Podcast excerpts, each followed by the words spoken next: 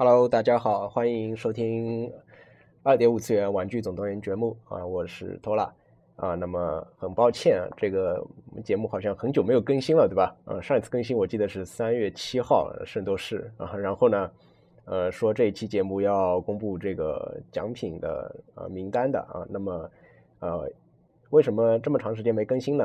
啊，一个呢是因为我前一阶段感冒了，感冒了不不太好录音，对吧？啊，所以呢。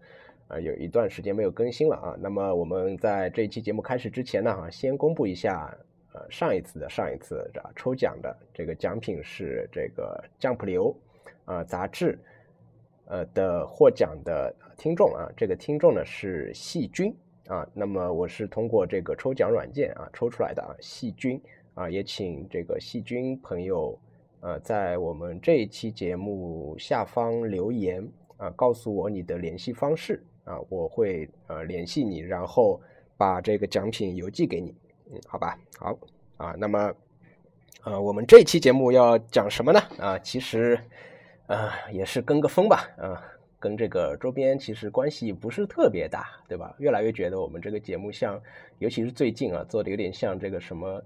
那电影不无聊，观影风向标，观影观影风向标了，对吧？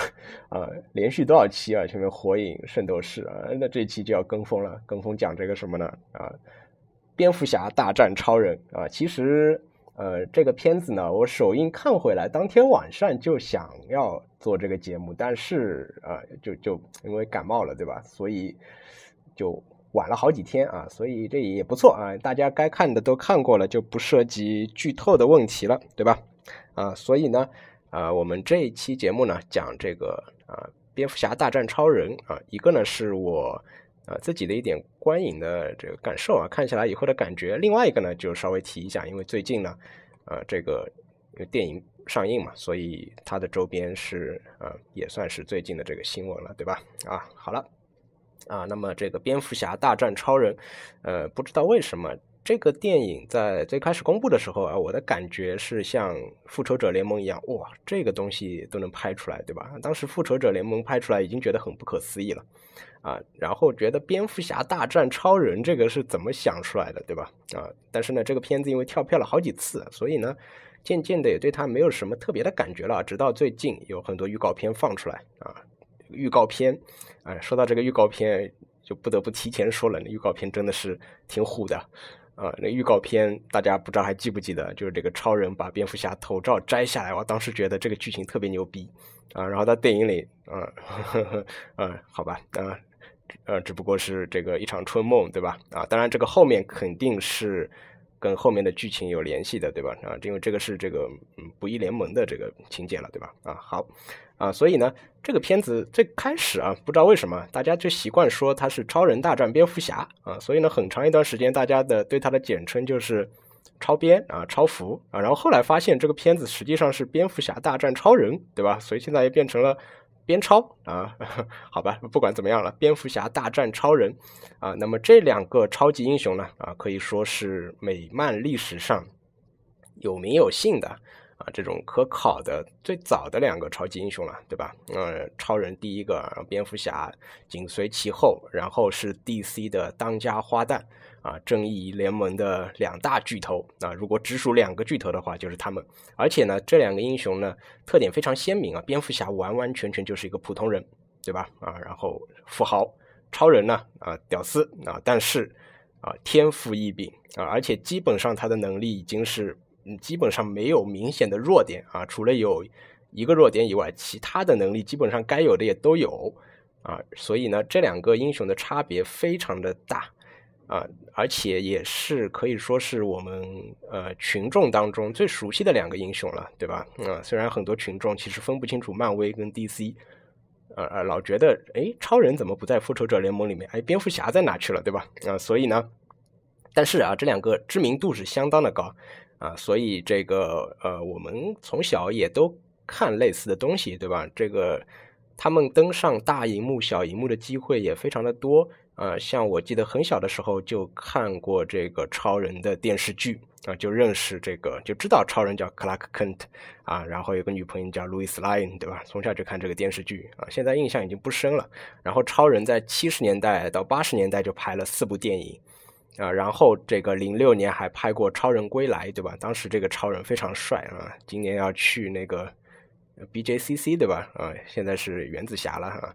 啊，然后反正呃，超人演过超人的，基本上命运都比较悲惨，对吧？希望这个亨利卡维尔啊，将来星途会比较坦荡吧，对吧？啊，好了，然后这个呃，超人电影呢就不说了，因为以前的超人电影跟这个钢铁之躯相比呢，都是相对来说超人是比较脸谱化的啊。钢铁之躯对超人的这个描写呢是相对有一点突破的啊，包括从造型上啊，红内裤没有了啊，红内裤没有了，就是因为觉得这个红内裤。可能比较不符合现代观众的一个审美啊，比较缺乏他现在的一个合理性了，对吧？为什么要穿一个红内裤？啊，好，然后这个蝙蝠侠啊，蝙蝠侠呢也是一样，我嗯第一次看蝙蝠侠，记得是小学的时候啊，当时上映的这个乔治克鲁尼主演的啊，今天被人骂的一塌糊涂的这个蝙蝠侠与罗宾啊，但是作为一个小学生来讲，当时觉得这个片子是挺好看的。啊，因为还有是这个阿诺施瓦辛格，觉得特别帅。然后呢，再回去看了之前的这个蒂姆·波顿导演的几部蝙蝠侠啊，然后这个其实当时也搞不清楚顺序啊，当时觉得这前几部蝙蝠侠也很好看，然后从里面才认识了包括企鹅人啊、谜语人啊、小丑啊这些角色啊。我印象最深的就是企鹅人哦，当时觉得这个造型特别惊悚啊，跟今天的那个歌坛里面的这个企鹅人。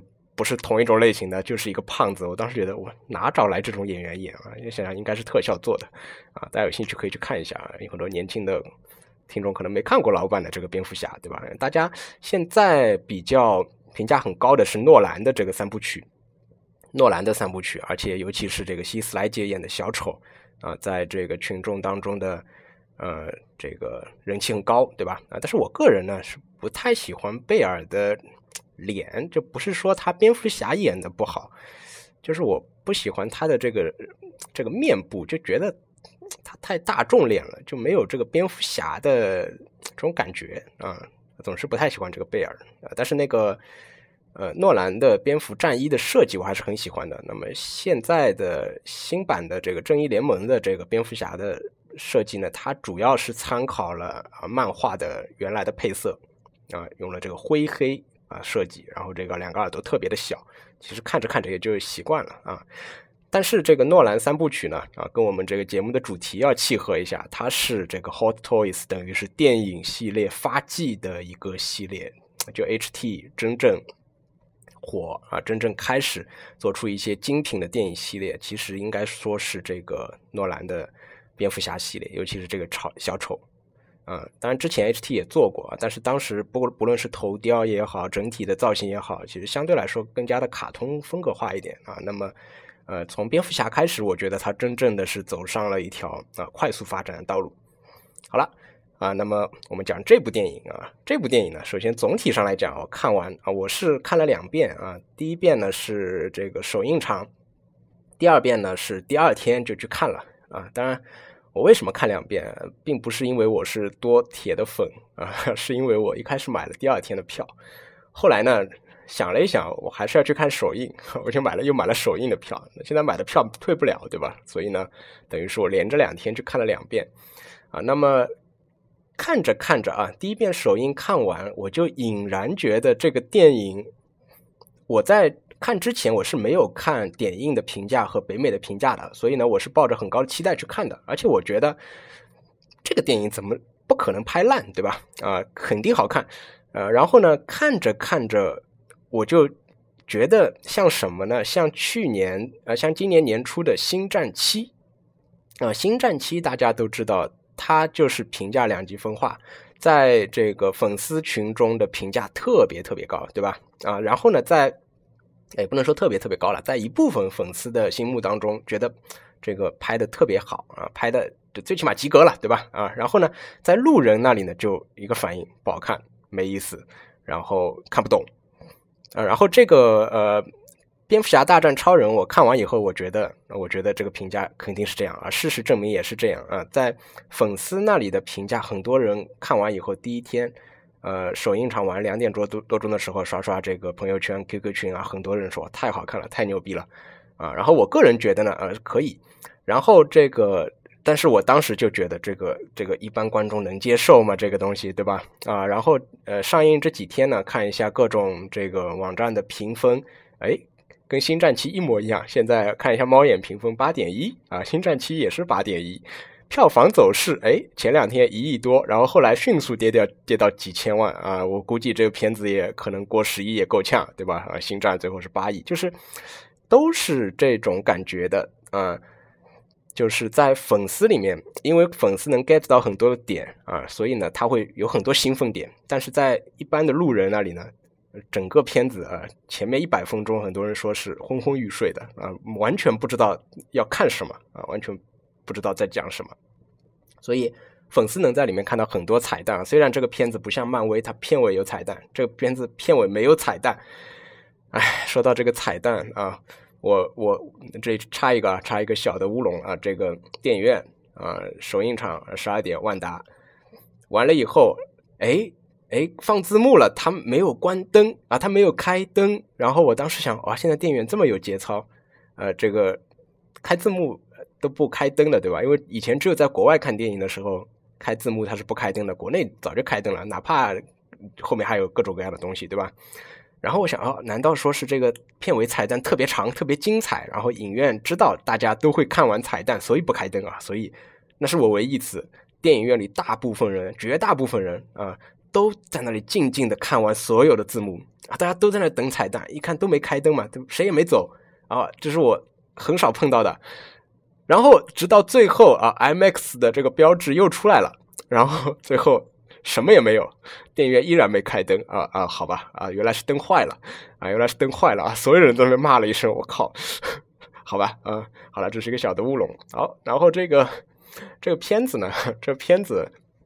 啊，我要说一下啊，不管你是不是这个 DC 的这个粉丝啊，因为这个漫画呢，它不同于星战这样的这个电影的续作，对吧？因为，嗯，我们都知道漫威跟 DC 都有很多平行宇宙，然后漫画也是有很多持续时间非常长，包括在不同的社会背景下，它整个漫画的风格都是有变的，人物的性格也是有一点小小的差异的，所以，呃，星战七。它肯定是承接前面的电影，对吧？嗯，它不用考虑其他的这个小说啊，其他的东西，包括迪士尼把它都推翻了。但是这个电影呃，漫画改编电影，漫画改编电影，它的剧情，我觉得电影它就有它就有自己的独立性，对吧？所以呢，我们是可以客观的来评价的啊。包括有很多人说的很好，就是说，呃，你是粉丝也好，不是粉丝也好，花同样钱进来看的，对吧？就是说，粉丝也没有权利去指责一般的路人，说你看不懂是因为你没看漫画，这一点我觉得是对的。但是呢，作我觉得作为路人来讲，你多少要了解一点，对吧？多少做点功课去看啊，这这然后你看不懂，你也不要直接就骂这什么玩意儿，对吧？你再回去补一下，有可能你只需要十几分钟。的一点学习，你马上就能够 get 到里面的点，并不需要你把所有前面的漫画都看一遍，对吧？包括很多的人，这个号称 DC 粉丝的，其实也也也也也并不是说把所有的这个漫画都看过了啊，而是对他有所了解啊。好了，这是一个前提啊。那么首先我们来讲一下这个电影的剧情啊。这个电影的导演呢，这个扎克施奈德啊，导了什么呢？导了三百勇士啊，三百猛男。还有这个人气很高的这个守望者，在漫迷心中地位很高的守望者啊，然后还有像什么少女特工队啊，还有我很喜欢的那个活死人黎明的翻拍啊，这个片子我挺喜欢的啊，扎扎导啊扎导，然后这个扎导的特点呢，就在这个三百和守望者里面有很明显的体现，就是他很喜欢运用慢镜，所以刚开始这一段介绍布鲁斯韦恩的身世啊，蝙蝠侠的起源的这一段，就是扎导。最有特点的这一段慢镜的运用啊，利用慢镜来进行叙事啊的，所以它的节奏特别特别的慢，特别特别慢。当然这一段呢，其实作为电影来讲啊，我觉得还是可以的啊，尤其是它前面还要出字幕嘛，对吧？这一段其实还是可以的啊。然后呢，这个呃扎导导的这个片子呢，这内容其实相当丰富。虽然前面一段会让人看的感觉有一点，甚至有一点不耐烦的感觉，但是它的内容很丰富，它包含的东西很多，对吧？啊，这个包括，而且尤其是你要去看那个那个呃，蝙蝠侠黑暗骑士归来啊，那个里面。你会发现它的镜头运用都是一样的，很多都是一模一样的，包括掉到洞里啊，然后哎，还有后面的很多了啊，基本上都是很多的镜头都是风镜都是参考那个《黑暗骑士归来》来拍的啊，所以呃，扎导导的这个片子呢，它里面内容相当丰富啊，包括开场，开场我们知道是这布鲁斯韦恩开着车对吧？这一段呢拍的我觉得有点长了，但是呢，他开场一段与钢铁之躯互动的穿插。其实我觉得还是不错的啊，从不同的视角看那一场超人和佐德的这个对战。但是呢，你这时候就要考虑到这些路人，路人不一定看过《钢铁之躯》啊，所以看的就莫名其妙。他可能前面五分钟都不知道这谁在打什么外星人就来了，对吧？可能你看过《钢铁之躯》，你知道一看这个东西就知道啊，这是在讲那个超人前面在打。不知道的人，这这谁啊？谁开着车去干嘛了？这这天上怎么了？他可能会联想到复仇者联盟一吗？啊，复仇者联盟一不也是外星人来打打这个纽约吗？对吧？就他们不知道这些东西啊，所以呢，呃，从这个地方开始，啊，从蝙蝠侠看超人跟佐德对战，我就知道这个地方他就是在铺什么呢？铺这个电影的主题：超人大战蝙蝠侠。就是说，为什么两个人要打起来？啊，我就说啊，这个是铺垫，对吧？啊，从这个布鲁斯韦恩看超人，啊，然后尤其是他救下那个小女孩，还有包括他自己的员工去世啊，全部都是铺垫，全部是从第一分钟开始就给蝙蝠侠大战超人给找理由啊，这是从布鲁斯韦恩开始，然后接着讲什么呢？接着讲这个社会如何看待超人啊，包括超人做了一些事情，用很简单的慢镜。介绍了超人做的一些事情，然后这个社会如何看待超人？慢慢的，有一些人把超人奉为神啊，有一些人觉得他是伪神啊，等等，这是社会啊。然后呢，又又开始讲别的事啊，讲别的事。这个时候就又又开始讲了一段蝙蝠侠啊，蝙蝠侠包括去做义警，对吧？包括去做义警，但是他为什么去做义警呢？这是为了查那个，等于是为了查那个氪星石，对吧？这个时候蝙蝠侠已经想要去对付超人了，那么。呃，转过来，超制造矛盾，超人如何看待蝙蝠侠？还是在铺陈，对吧？然后超人觉得蝙蝠侠做的不对啊，然后两个人相互之间呢，在积累这个大战的理由，对吧？啊，突然之间插入一个卢瑟，突然间插入一个卢瑟啊，这个卢瑟，呃，不得不说了，卢瑟很肯定有很多朋友在看的时候也有同样的感觉啊，觉得这个这个这个人是怎么了？这是丑爷附身吗？啊，觉得他演的特别像小丑啊，所以也有很多人不满意，觉得卢瑟不是这样的角色啊，对吧？卢瑟是一个智慧的，不是这种疯癫的角色。但我当然，当然我也有这种感觉，我觉得他这个演的造型也好，然后表情，然后讲话的方式太像小丑。但是呢，啊，也得说，那电影终归是电影，就是电影里的同一个角色呢，我们要。允许他有自己的特点，对吧？啊，包括这个卢瑟现在年纪还很轻，对吧？他也需要有一个转变过程。他长头发之前的卢瑟跟剃了光头之后的卢瑟可能不是同一个卢瑟，对吧？那可能在以后正义联盟你会发现他的角色有转变了啊。但是现在他就演成这样了，对吧？我们就要接受这样一个性格的这个卢瑟啊。好了，然后这个往后拍呢，这个呃，超人和蝙蝠侠。啊，他们两次碰面，我觉得都还是不错啊。超人、蝙蝠侠作为社会人见面，两个人分别以这个克拉克和布鲁斯韦恩的身份见面啊。但这里呢，就有点小儿科了。布鲁斯韦恩潜入卢瑟家中，然后在众目睽睽之下啊，窥探到机密，这这个这个剧情安排实在是，我觉得，尤其是这个超人。那他已经发现了，对吧？他已经发现这个布鲁斯威恩去了，然后跟了一半啊，旁边电视在放一个新闻，哎，人家不跟了啊，对吧？有更重要的事要做。我觉得这个东西啊，万一那个时候没放新闻，那那那蝙蝠侠怎么收场，对吧？啊，好吧，所以这一段我觉得这个安排的很好，见面安排的很好啊，令很令人激动，对吧？但是呢，这剧情设计上面瑕疵比较大。好，然后第二次会面啊，作为英雄会面。作为英雄会面啊，超人一脚把蝙蝠车踢翻在地，然后蝙蝠侠，然后把那个蝙蝠车蝙蝙蝠车给扒开啊，然后蝙蝠侠从里面站出来，看了超人一眼，啊，这个这个画面啊很有画面感啊很有画面感，但是呢，但是感觉蝙蝠侠有点怂，对吧？啊，超人就告诉你啊，我我我告诉你啊，你你怎么怎么样啊？放学以后到校门口来见我，呃，转身就走啊。蝙蝠侠问了一句：“你会流血吗？”啊，你会流血吗？超人不理他就走了。啊，是这镜头很好，但是呢。这这这个还是有欠火候啊，欠火候啊！但是可能到这个地方啊，路人可能就已经不行了啊！尤其是呢，在这个剧情过程当中，蝙蝠侠做了两个，不止两个吧啊，包括开头那个，他做了好几个梦，对吧？所以路人就可能觉得这蝙蝠侠老是一惊一乍的拿出来吓人，整天就知道做梦，对吧？整天就知道做梦。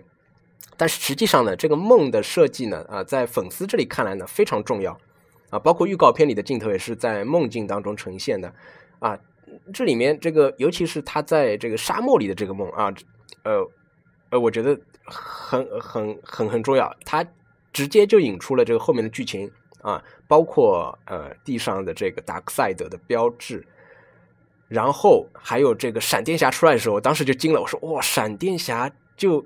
就在这个片子里就出来了，居然啊就这样出来了。虽然这个造型不得不吐槽一下，嗯，我觉得干脆就就就朴素一点，按照按照这个美剧的这造型来一下行吗？这这这什么造型啊，对吧？好吧，啊，这暂时不说了啊。这个闪电侠告告诫他，这个时候路人就完全莫名其妙，这什么东西啊？这谁啊？啊，然后他在干什么，对吧？啊，闪电侠说啊。路易斯莱恩是关键，对吧？路易斯莱恩是关键。那我们知道，这个路易斯莱恩后来是被小丑杀掉了，然后包括超人怎么样，最后因为这件事情，对吧？然后在梦里面为什么要说啊，你你害死了我最重要的人，对吧？这这个剧情我们是知道的，所以我们就看得明白。但是但是很多人不知道，对吧？你没有交代，没有交代，就这个这个梦在路人眼里就是莫名其妙啊，不知所云，对吧？啊，然后我们会看到很多的这个。呃，抓蝙蝠侠的这些军人，他们身上都是有超人的 logo 的，超人标志的，对吧？其实这就是超人组建的这个军队啊。所以呢，这一段我觉得，我个人觉得拍的是很好啊，拍的是不错的啊。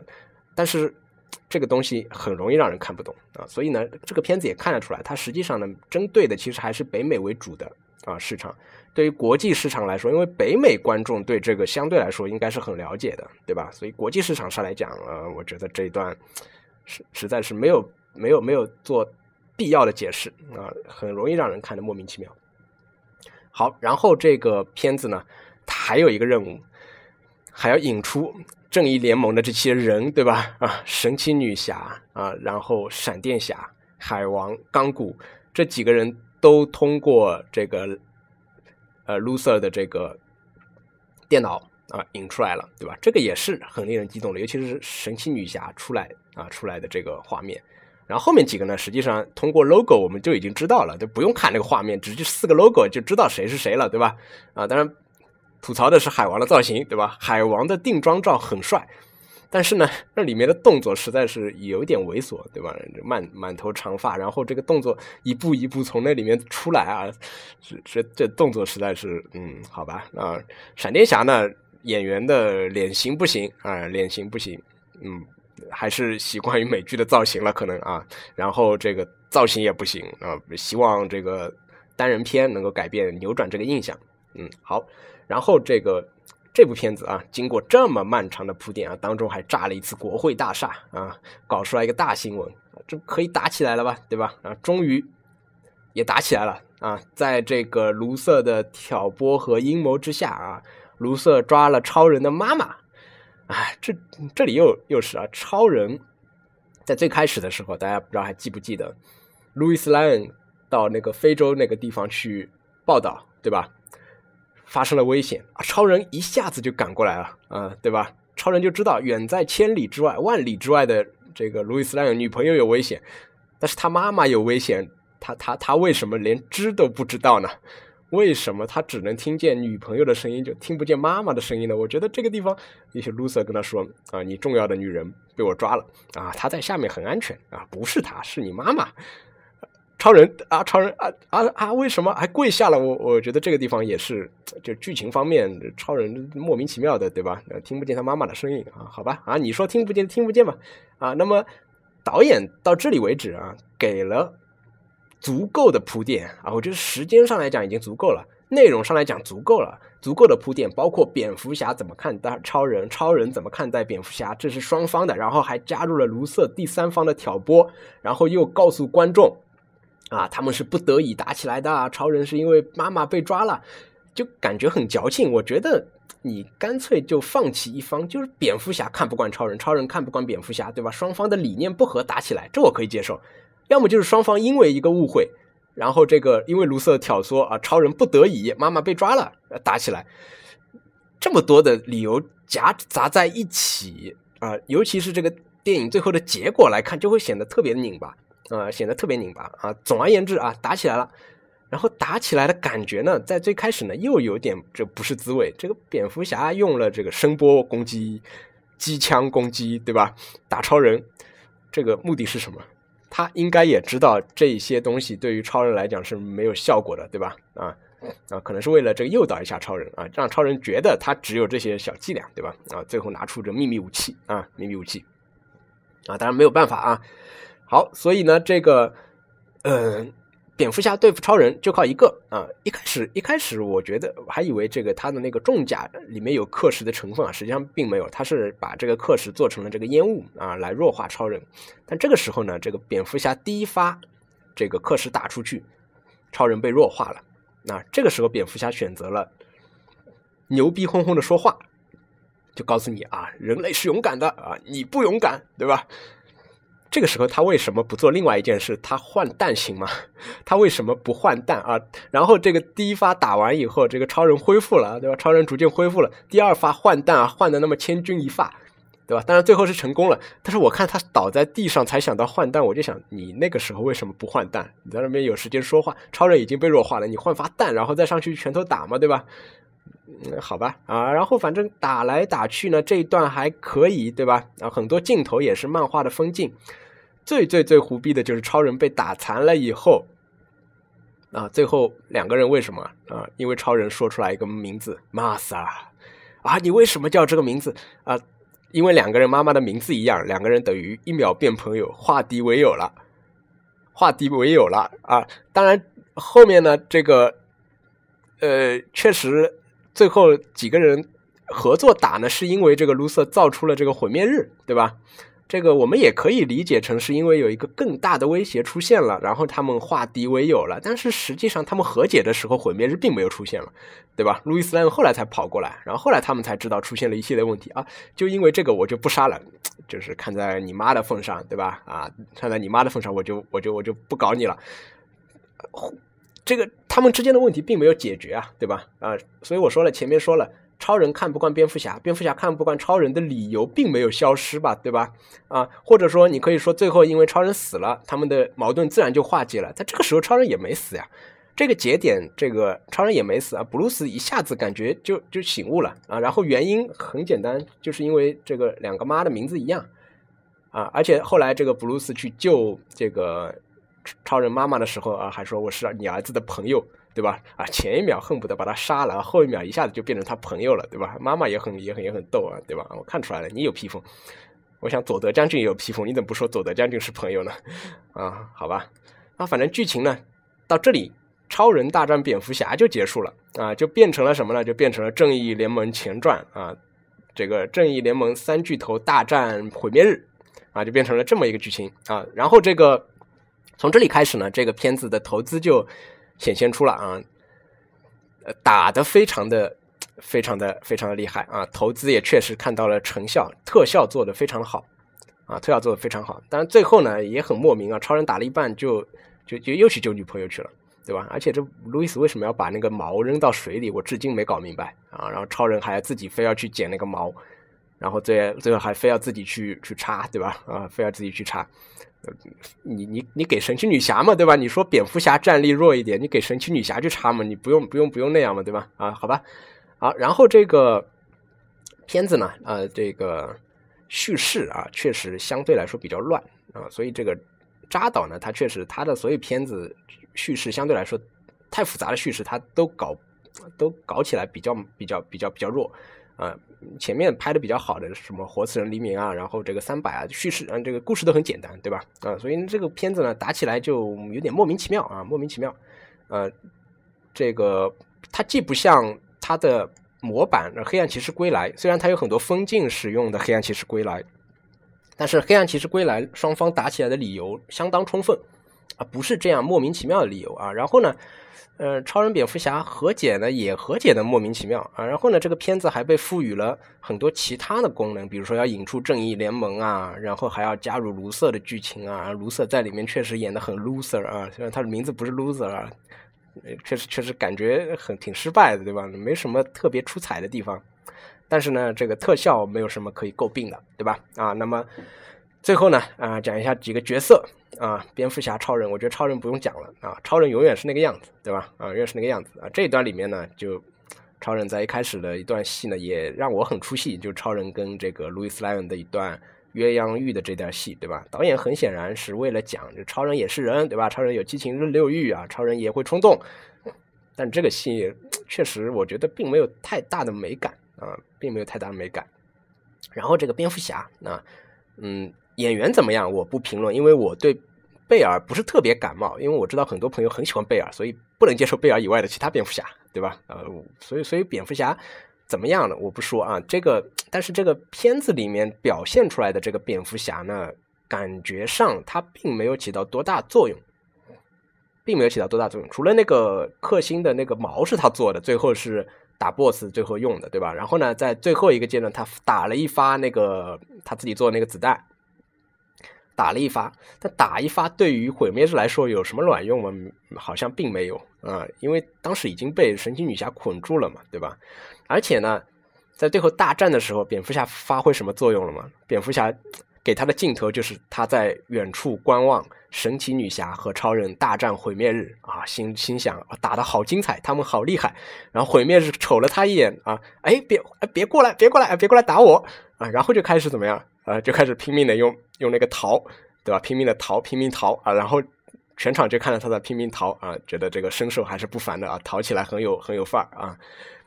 啊，真正这个片子火了的呢，是这个神奇女侠啊！神奇女侠从一开始登场，她那个 BGM 啊，我我就收到很多的这反馈，觉得那个 BGM 特别的特别燃啊，特别燃，这重金属的啊！然后神奇女侠火了。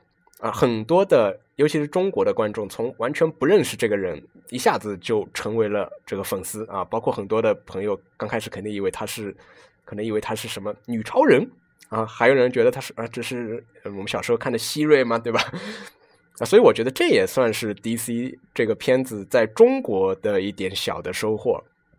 小的收获啊，包括在上映之前就有很多人就说这个，哎，神奇女侠独立的电影都没上过，怎么直接就在这个片子里出现了呢？对吧？大家不认识她呀？哎，我觉得这也不是什么坏事，对吧？神奇女侠的独立的电影已经拍好了啊，明年会上映。那么她选择在这个蝙蝠侠大战超人之后上映呢，也是有好处的，因为你如果单独上映，大家不认识她，对吧？神奇女侠什么呀？我为什么要去看？那大家通过这个片子呢，知道了哦，神奇女侠这么厉害啊，神奇女侠。呃，腿这么长，对吧？神奇女侠这么棒，哎，然后这个单人电影可能会卖得更好，对吧？这是我的看法，嗯，所以这个确实啊，感觉上呢，蝙蝠侠新的这个本阿弗莱克的蝙蝠侠呢，他因为正义联盟他没有引用诺兰的剧情，对吧？所以呢，蝙蝠侠其实他可以单独拍一篇黑暗骑士归来。啊，所以这个片子呢，《蝙蝠侠大战超人》里面有太多要交代的东西啊，包括要描写蝙蝠侠，所以可能蝙蝠侠有一部独立成片的电影在之前会好很多，可以交代很多东西，就不用全部杂糅在这一部里面啊，这一部可以就重点就讲两个人。啊，怎么样啊？矛盾，然后最后打一下毁灭日啊！我觉得这样也还可以啊，就不会像现在这么乱啊。神奇女侠呢，其实倒没必要在之前有独立电影，放在后面也是不错的啊，让大家先熟悉起来。好了，那么是我对这个电影的一点看法哈。那么这个周边呢，因为最近电影上映了，对吧？周边啊，首先啊，我们要讲一个国际大品牌啊，肯德基啊，肯德基在中国啊。呃，也也终于呃像像样的电影同步推出了这个周边啊，其实不错，个人觉得不错啊。这个二十块钱的两个马克杯还可以，对吧？那只相相对来说二十块钱嘛，对吧？呃，也还可以啊，赠品也也算丰富啊。虽然长得不是特别好看，尤其是外面那个套子，我觉得套子拿掉以后会相对好一点。然后呢，这个套餐，套餐里面的这个呃，应该是五个吧，对吧？我我是买了三个啊，我是买了三个。然后感觉上呢，这个做工当然你不能对它有太高期待啊，但是呢。我觉得比以前的这个周边要有有诚意点，尤其神奇女侠的面面相啊不崩，呃，这已经是我的最最低的要求了。不崩，虽然完全不像，但是不崩，好歹能看出来是个人脸，对吧？啊，蝙蝠侠就不用说了，本来就没脸，对吧？相对来说还比较好玩啊，每个东西呢还都是个玩意儿，对吧？是个小道具啊，所以三十七、三十九的套餐，嗯，反正也不亏，对吧？啊，所以我觉得这个。周边呢还是不错的啊，那么好了，啊，这个是属于这个扯淡的啊，那个正正经的周边啊，关于这个蝙蝠侠大战超人的，呃，HT，啊，HT 呢，之前已经出过好几个那个 Q 版的这个 Cos Baby 系列了，对吧？Cos Baby 系列呢，最新公布的一套我比较喜欢的是蝙蝠车和这个蝙蝠侠，那为什么喜欢呢？因为这个蝙蝠侠能坐到那个蝙蝠车里面啊，所以我就定了这一套。当然这个。嗯，蝙蝠侠跟超人的这个呢，我就不定了。当然，这个 cos baby 呢，我觉得嗯还是不错的啊，就是整体上来讲，比复联的那套要看起来协调，看起来协调。所以蝙蝠车跟这个蝙蝠侠，我这一套是定了啊。然后这个我们分开来说吧啊，这个呃，这部电影上映以后呢。重点各个厂商在做的是那个蝙蝠侠的重装的造型啊，重装的从最高最贵的蝙 HT 的一比一的五万多块人民币的那个重装蝙蝠侠，到 HT 一比六的啊常规的啊定价一千四百五十港币的那个蝙蝠侠，哎，这个其实定价还挺良心的，重装蝙蝠侠一千四百五对吧？可能到时候一千三对吧？一千三百左右啊，还是挺良心的。然后到还有这个呃 P One 的这个。Prime One Studio 的一比二的这个雕像啊，超人和蝙蝠侠，然后到这个 Side Show 的二十三寸的雕像啊，这雕像系列出了很多啊，这个可能是大家不太会去收的，大家可能比较呃会去收的一些呢，就是这个 PA 改 PA 改呃，就是史克威尔的这个 PA 改的这个蝙蝠侠。还有这个兽屋一比十的 ArtFX，呃，这是我比较喜欢的一个系列，但是它的比例比较奇怪，跟别的东西放不到一起，对吧？啊，定价六千八百日元也是比较划算的。但这个 PA 改，你等一下讲神奇女侠的时候会讲，定价现在看起来有点偏高。啊，兽屋这个一六千八，对吧？PA 改基本上就一万往上了。然后，呃，Medicom，啊，这个 Marfix 啊，一比十二的啊，也出了。重装蝙蝠侠，所以重装蝙蝠侠就现在是下一个阶段啊，就是在今年内吧啊，会有一大波的周边啊用来，所以大家啊，其实我我个人建议啊，你收一个就完了啊。重装蝙蝠侠这种重装的像机器人一样造型，没做不出什么花头来，对吧？啊，然后超人啊，超人呢，这这我对这个超人并没有太多的感觉啊。HT 啊，当然已经出过了，对吧？这个造型也没有什么变化。嗯，然后大超又是一个这种无没有表情的，就是帅，对，就是帅，就感觉特别像黄晓明，对吧？啊，但是呢，这个大超呢，呃，这演员啊，亨利卡维尔之前呢，他比较的就比较悲情，对吧？啊，演演什么都没演上啊，他演上超人以后呢，因为他之前特别有意思啊，他去零六年超人他就有机会去演了，但最后呢失败了啊，然后呢他还试镜试过谁呢？零零七也失败了。啊，就是零六年的那个超人，大家就想找一个奶油小生来演，啊，他呢这个很很块的这个很这个这个脸就不适合，对吧？然后零零七呢，大家想转变一下这个风格啊，就找了这个丹尼尔·克雷格，啊，一下子把零零七的风格给转了。其实他是比较接近原来的这零零七的风格的，对吧？比较接近这个皮尔斯·布鲁斯南这种高大的风格的，对吧？然后他也失败了。但是呢，他演了《钢铁之躯》以后呢，哎，感觉所有的东西都在向他招手啊！现在有一个新闻说，新的零零七想找他啊？为什么？因为他去年演了一个秘密特工，他里面演个特工，对吧？啊，其实他他确实挺有零零七的这个风采的啊，所以呢，很有可能他会同时又成为超人和零零七啊，两个曾经弃他而去的角色，很有可能又向他招手。好了，所以这个超人，嗯，个人无爱啊，个人是没有爱，然后呃。其实也不是经典造型了，对吧？没有红内裤啊，所以啊，超人就不说了。然后呢，那尤其要说的是个神奇女侠，大家的新宠啊。所以我觉得这个神奇女侠从嗯国内来看啊，从从一个没什么粉丝，粉丝很少，到现在可能有一个一下子爆发了，因为这个呃神奇女侠。电影里的造型呢，相当的有异域风情，而且相当的霸气啊！他的表情和这个动作，大家不要只关注他的腿，对吧？不要只关注他的腿啊，腿是长，但是不要只关注腿啊！所以呢，这个玩具这一块，我觉得神奇女侠可能东西出了以后会涨啊，就是价格上面，因为本来没什么人订嘛，对吧？啊，然后这一下子就会有很多的这个新的需求，而且这种本来没什么人气啊，一下子爆发的。这种角色啊，神奇女侠很有可能成为这么这么一个东西啊。神奇女侠呢，目前来讲呢，公布的东西啊，比较值得注意的呢是呃一个 PA 改，PA 改神奇女侠也是一万多日元啊，国内卖八百多，哎，这个价格真的是它大小又不大，对吧？你再贴点钱就能买个 HT 了，大小又不大，配件又很少，就一个就就就一个那个真言真言套索，然后一把剑一个盾。对吧？孔先生一个一个剑一个盾没了啊！脸呢？从目前的官图来讲呢，还是可以的，呃，但这个东西定价太高了啊！这个是九月份发售，然后 HT 这个啊，可能是大家都很关注的，价格确实还真可以啊！预定价人民币大概一千二不到一点，一千一百多啊，价格还真可以，因为是全身包胶嘛，女性头对吧？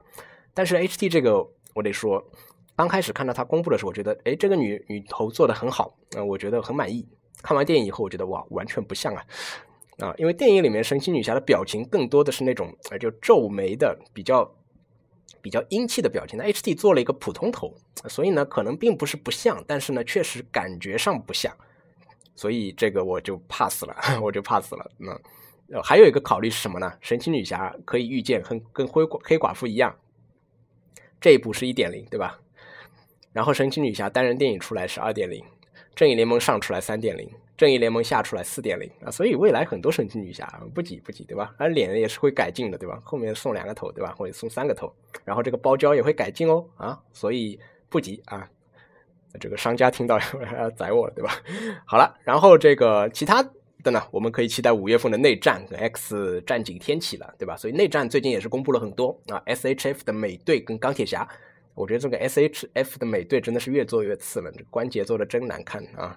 还有这个 H T Cos Baby 啊，也公布了内战的套装啊，所以未来一年真的是超级英雄年啊！所以所有东西都是超级英雄的。当然，这个边超呢不能说开了一个好头，但是我们还是能期待一下美队三的嘛，对吧？啊，X 战警呢，大家可能会因为没有金刚狼而感到有一点不习惯啊，但是我们就看。这个啊，天启啊，天启，天启这个背景跟毁灭日一样，现在动不动第一步就会把，动不动就很快就把这个大 boss 搬出来，对吧？天启毁灭日这种东西都应该是放在后面的，对吧？好，所以啊，今年的上半年有很多可以期待的啊，这个电影啊，我越来越觉得自己的节目像个电影节目了，对吧？好了啊，那么我们这一期节目呢就到这里啊，谢谢大家。